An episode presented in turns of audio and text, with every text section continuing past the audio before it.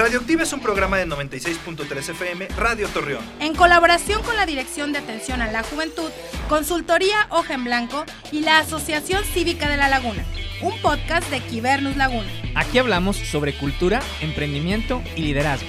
Con Ceci Guerrero, Arturo Aranda y Abraham Cuellar. ¡Comenzamos! Hola, hola, bienvenidos a todos y a todas las personas que nos escuchan este emisión más de Radioactiva. Recuerden que Radioactiva es este espacio que traemos a ustedes y en donde ponemos las voces de los liderazgos de la comarca lagunera, de la región norte del país.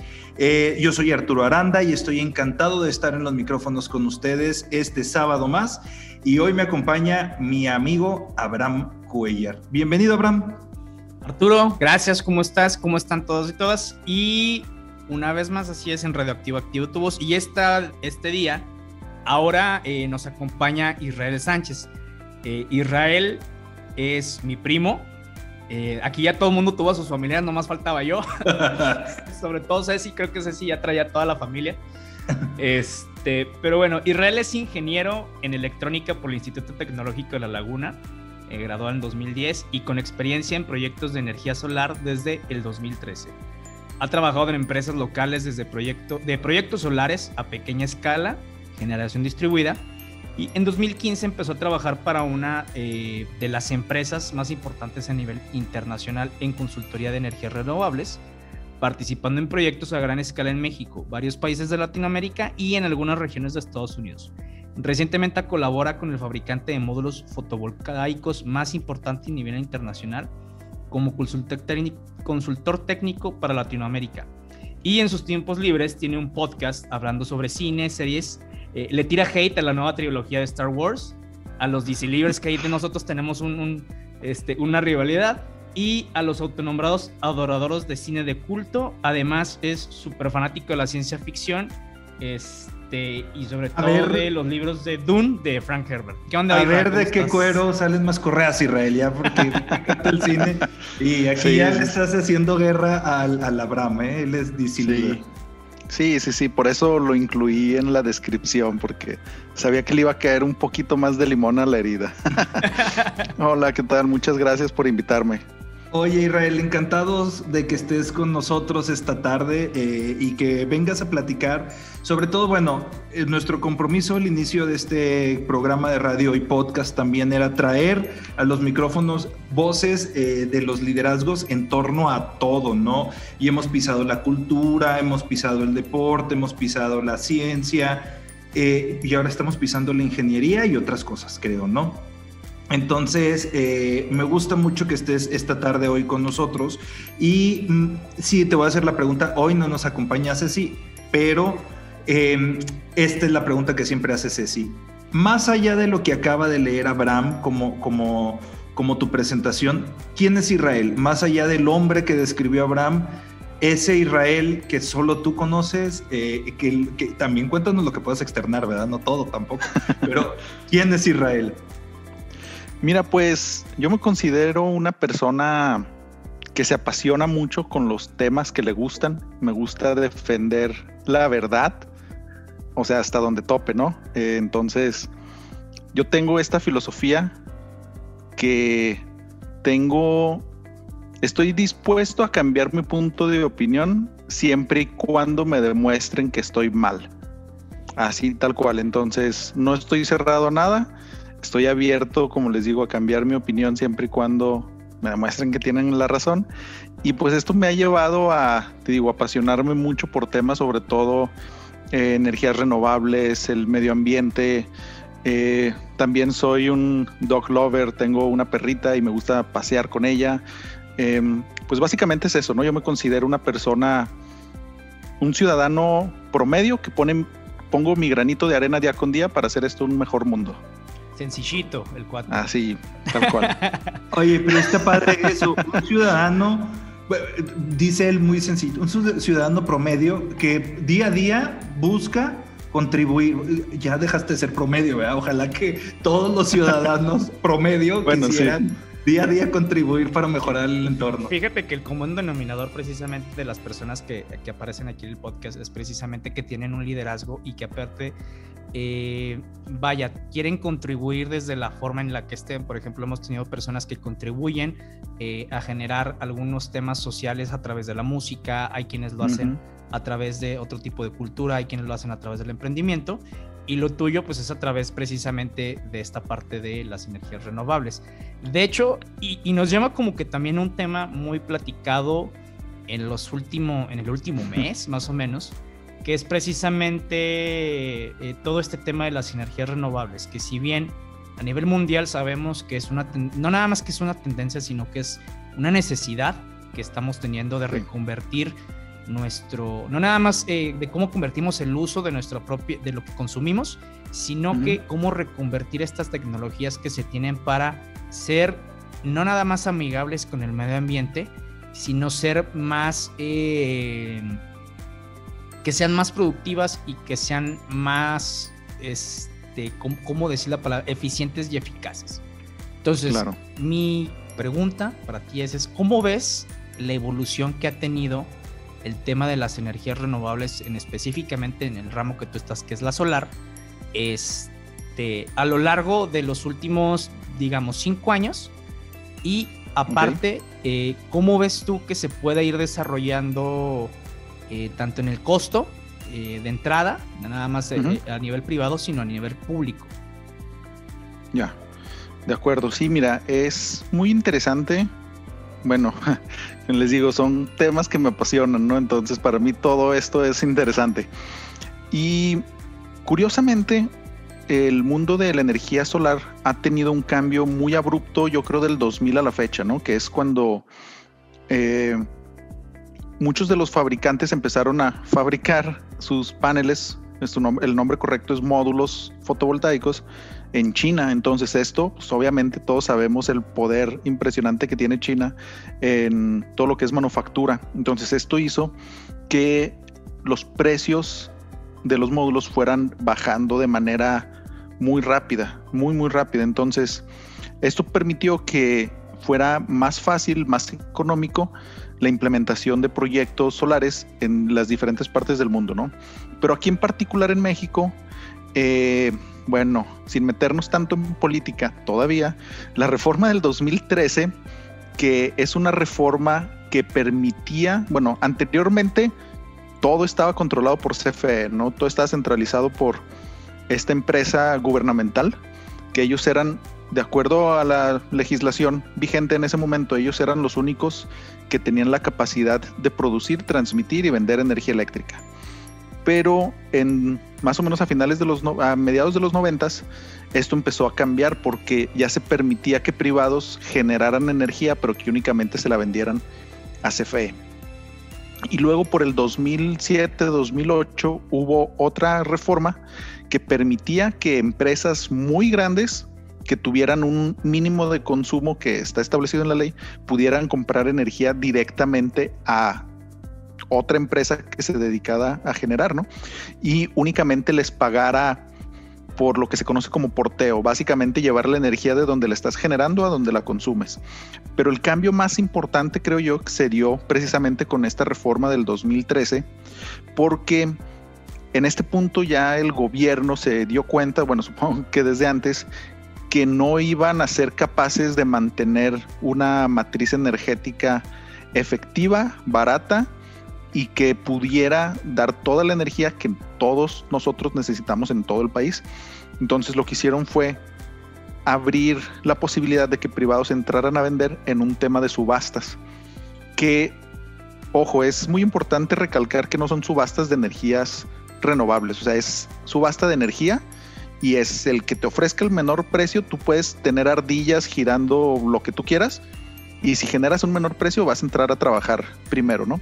Entonces eso hizo que aquí en México del 2015 a la fecha las instalaciones de energías renovables, sobre todo solar, se incrementaran de una manera casi exponencial, ¿no? Pasando de, creo que teníamos dos parques como de 60 megas hasta ahorita que andamos cerca de los 4 o 5 gigas. Entonces es una es un crecimiento digo, exponencial de 20, 30 veces más de lo que teníamos previo al 2013. Entonces, digo, todas estas combinaciones se ha dado a que sea más aceptada la tecnología, sea más controlable, sea más limpia y pues obviamente la más barata dentro del sector. Ah, fíjate que, pues, y luego, mira, también se vienen como que temas de lo que pasó con Texas, precisamente con el gas natural y que nos afectó aquí en, sobre todo en todo el norte del país, ¿no? Sí. Entonces, eh, digamos que si tú tuvieras la oportunidad de recambiar como que esta parte de, este, de las barreras de entrada para la energía renovables, para las energías Sí. renovables, o sea, ¿cuál sería como que los puntos específicos y clave que tú dices? Es que sabes que tenemos que hacer esto para alcanzar eh, esto, ¿no? O sea, para alcanzar eh, a que México se vuelva, porque tenemos muchísimo recursos naturales, tenemos una parte importante pues, de potencial en, eh, para generar eh, energía de, de tanto en tema eólico, en tema, este, se me va la parte esta de, de los océanos, se me fue la- el, el nombre, Maremotriz. ándale. Y, y también, pues, sobre todo la energía solar, y aquí en la, pues, en la laguna es así como que, güey, pues aquí no hay más que sol y tierra. Eh, sí, mira, y eso es, digo, ay, discúlpenme que digo muchas veces interesante, este, pero estamos precisamente en esta zona privilegiada dentro del mundo. O sea, creo que somos una de las cuatro, si no es que tres regiones que más radiación solar recibe en el mundo. O sea, está el desierto del Sahara, el desierto de Atacama y el desierto, creo que el, el nombre correcto es el desierto de Chihuahua, pero que te incluye desde la laguna hasta Sonora, ¿no?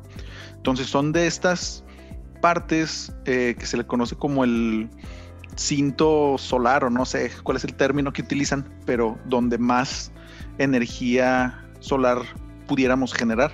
Entonces, sobre tu pregunta, el tema del de, el desabasto de gas de Texas es también muy interesante porque ellos por su historia están aislados de todo el demás sistema eléctrico de Estados Unidos.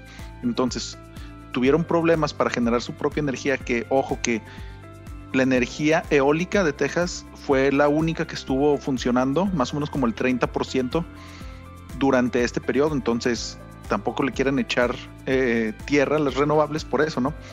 Y nosotros sufrimos porque dentro del el plan de CFE de años atrás, apostaron mucho por comprar gas barato Texas y generar de una manera más eficiente. Entonces, eso está bien, pero yo creo que uno de los puntos importantes que tenemos que considerar para que esto no se repita y pues hacer más eficiente toda la red es obviamente seguir incrementando las instalaciones de energías renovables, como bien decías, este, eólica.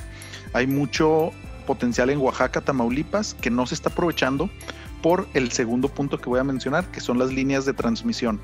Eso ahorita sí está limitado todavía, por no decir monopolizado, por el gobierno, o sea, CFE es el único que puede tener y administrar líneas de transmisión. Entonces, hay ciertos puntos en el país, como precisamente es Oaxaca y Tamaulipas, que tienen mucho potencial de seguir creciendo, pero ya no pueden instalar más porque las redes están saturadas, o sea, ya no pueden vaciar más energía a la red.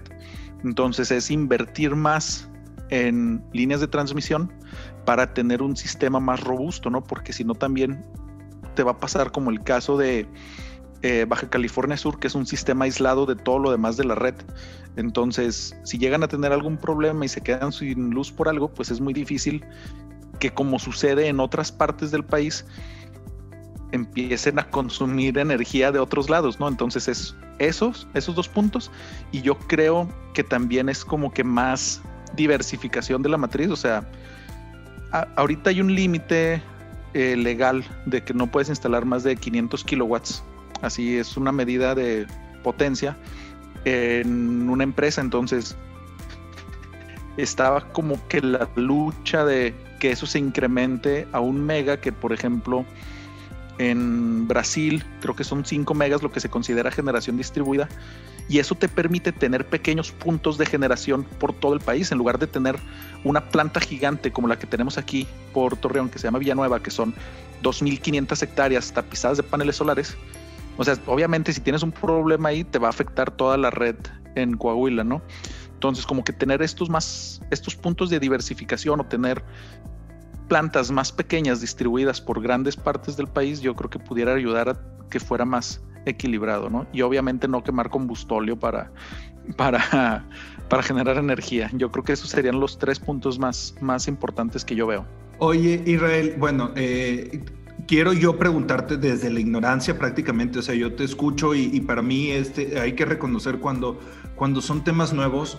Lo que, lo que creo que ahorita como mexicanos eh, estamos como muy bombardeados de, mucha información, sobre todo este, desde, desde el gobierno federal y por ahí, bueno, varias cosas en el tema de las energías, ¿no? Eh, ciertamente yo, yo, Arturo, creo que debemos de migrar como, como personas y como países hacia las energías limpias. Entiendo que nuestro gobierno está tirando para el otro lado. Y pareciera que este, que este discurso de las energías recae solamente en las altas esferas. Yo quisiera, como pues a lo mejor también para la gente que nos escucha, que no estamos empapados del tema, como ciudadano común y corriente de a pie, ¿qué puedo hacer? Porque pareciera que, bueno, brazos cruzados, tengo que escoger, tengo que ver qué escogen, en qué este, cae, queda la reforma, o si, y yo como ciudadano, ¿qué puedo hacer? O sea, ¿qué me recomiendas que la gente de a pie podemos contribuir o no? ¿Nos toca esperar? ¿O, qué, qué, qué, me que, sí, ahora sí, ¿qué, qué me recomiendas? Mira, ese. sin salir sin que me digas que eh, salir a, manifestarme, ¿verdad? Eso no lo podemos. déjalo borro de mi lista, que era mi primera opción. sí. Este.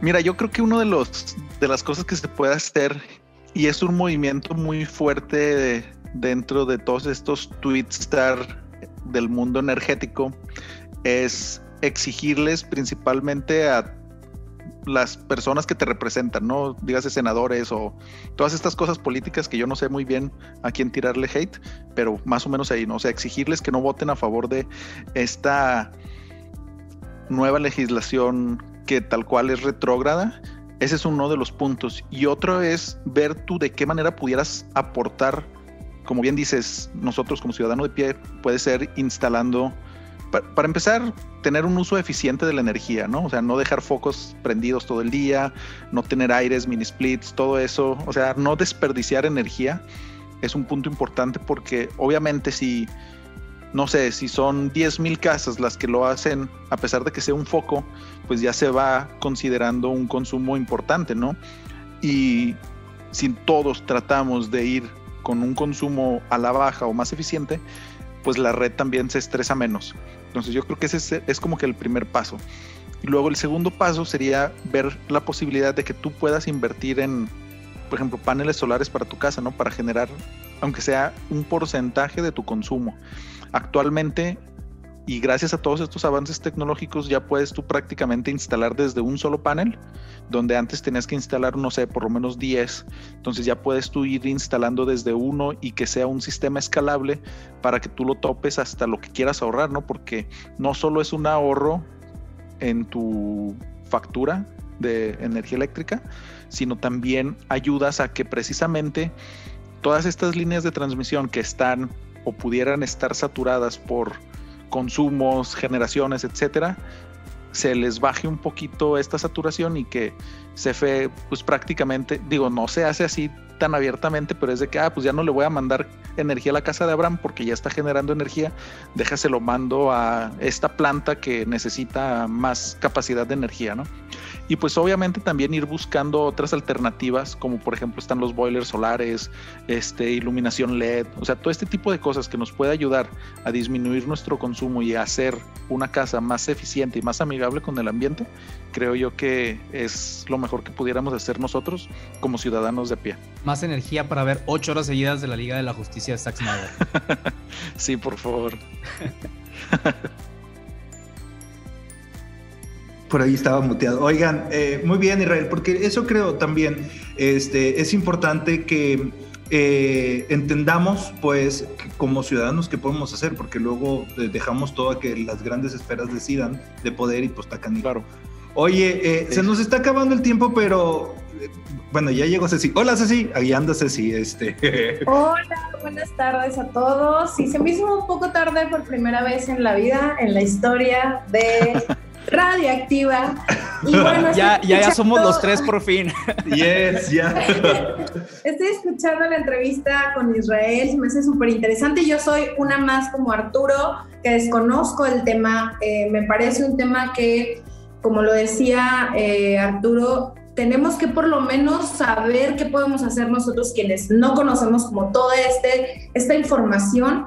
Eh, pero a mí me gustaría saber, Israel, justo esto también, como personas que no, no conocemos ese tema, ¿en dónde o, o, en qué parte podemos acercarnos un poco a, a, entender más sobre cómo se manejan las, las energías limpias y cómo podemos, pues, eh, pues esto, aprender un poco más? Mira, hola Ceci, primero que nada, ¿no? Este, mucho gusto. Y eh, dentro, gracias a todos estos avances tecnológicos que tenemos hoy en día, realmente es muy fácil poder aprender en línea, ¿no? O sea, puedes encontrar videos en YouTube, hay unos muy buenos de gente que conozco que es muy capaz y que te ayuda precisamente a entender estos conceptos que tal vez para la gente que no está relacionada con temas energéticos o ingeniería, pueden ser eh, extraños, ¿no?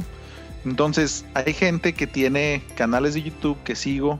Eh, por ejemplo, hay uno que se llama CIEA, Energía o algo así. Y ellos hacen este, cápsulas así como de 5 o 10 minutos hablando sobre cómo es que funciona la energía solar.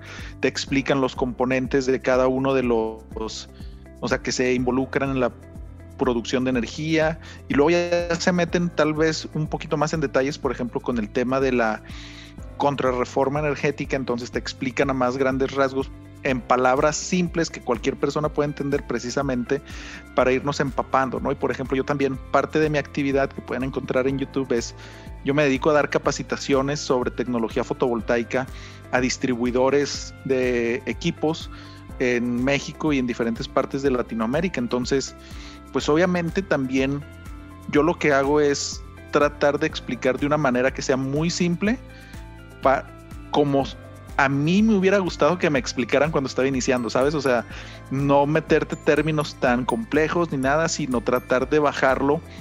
Todas estas ventajas tecnológicas, tratar de bajarlas a un lenguaje común y corriente para que todos podamos entender, ¿no? Entonces, este, así tal cual puedes buscarlo o inclusive eh, hay distribuidores de equipos eh, solares que cada semana o cada 15 días tienen webinars, ¿no? Donde explican temas diferentes y podcast y esto y lo otro. Entonces es algo que obviamente si no estás en el medio, tal vez no, no te suene o no lo tengas en el radar. Pero ya que una vez que alguien te dice te puedes encontrar muchas maneras, ¿no? Te digo, estos podcasts, por ejemplo, hay uno de una empresa que se llama Baiwa, que hacen podcast entrevistando gente especialista en el sector, hacen capacitaciones técnicas, te digo, y todo esto sin costo, entonces lo hacen también como para dar a conocer la tecnología, las ventajas y pues obviamente hacerlo de una manera adecuada, ¿no? Para que no te vayas con el cable si te instale cosas feas y después quedes decepcionado de la vida porque no funcionó lo que te instalaron, ¿no? Oye, oye, dale. Ah, no, pues así nos, así, nos confundimos de repente. oye, eh, a ver, rápido, siempre las hacemos como que preguntas de ciencia ficción, pero pues como que hacerte la tía es como que medio redundante, güey, porque casi todas las que te voy a preguntar, o ya viste las películas o ya leíste los libros. Entonces déjame le pregunto algo, dale, algo dale. emocional. Ah, híjole, no, mejor, mejor la ciencia ficción. no, no es oye, a ver, ¿cuál, crees que fue? Aquí ya es eh, full, full ñoños. Este. ¿Qué crees que. Tú, tú en serio crees que este Frank Herbert se. Eh, al escribir Dune. Agarró muchas referencias sobre el Imperio Galáctico de la fundación de Isaac Asimov o que fue sin querer una este, pues un paralelismo que se dio, una feliz coincidencia. ¿Qué dijo? Mira, yo creo que coincidencia tal cual no. Yo creo que sí, obviamente, sí se referenció levemente, pero pues obviamente haciendo él su obra, ¿no? Eh, yo creo que ambos están en la cúspide de todo lo que es ciencia ficción y era inevitable que de repente le echaran un ojito a lo que estaban haciendo los demás, ¿no? Entonces, yo creo que sí tomo referencias. Ok, espero que todos los este, radioescuchas que nos están eh, sintonizando hayan, entendido. Oye, Israel, muchas gracias por acompañarnos. Rapidísimo, tus redes sociales donde te pueden encontrar. Eh, en todos lados como Isra-Atreides, así como uno de los personajes de Dune. Eh, Twitter, Instagram, Facebook y también la silla del director. Ah, qué chido. Muy bien. La silla del director es precisamente el podcast de Israel con, con amigos donde hablan de, de cine. Podcast. Y en algún momento de la vida tenemos un crossover entre ese y el de Nerdify. Muy bien. Oigan, pues muchísimas gracias. Vamos al siguiente bloque, vamos a un corte de estación y regresamos aquí en Radioactiva. Nos escuchamos la siguiente ocasión. Nosotros somos Arturo Aranda, Ceci Guerrero y Abraham Cuellar. Esto fue Radioactiva. Activa tu voz.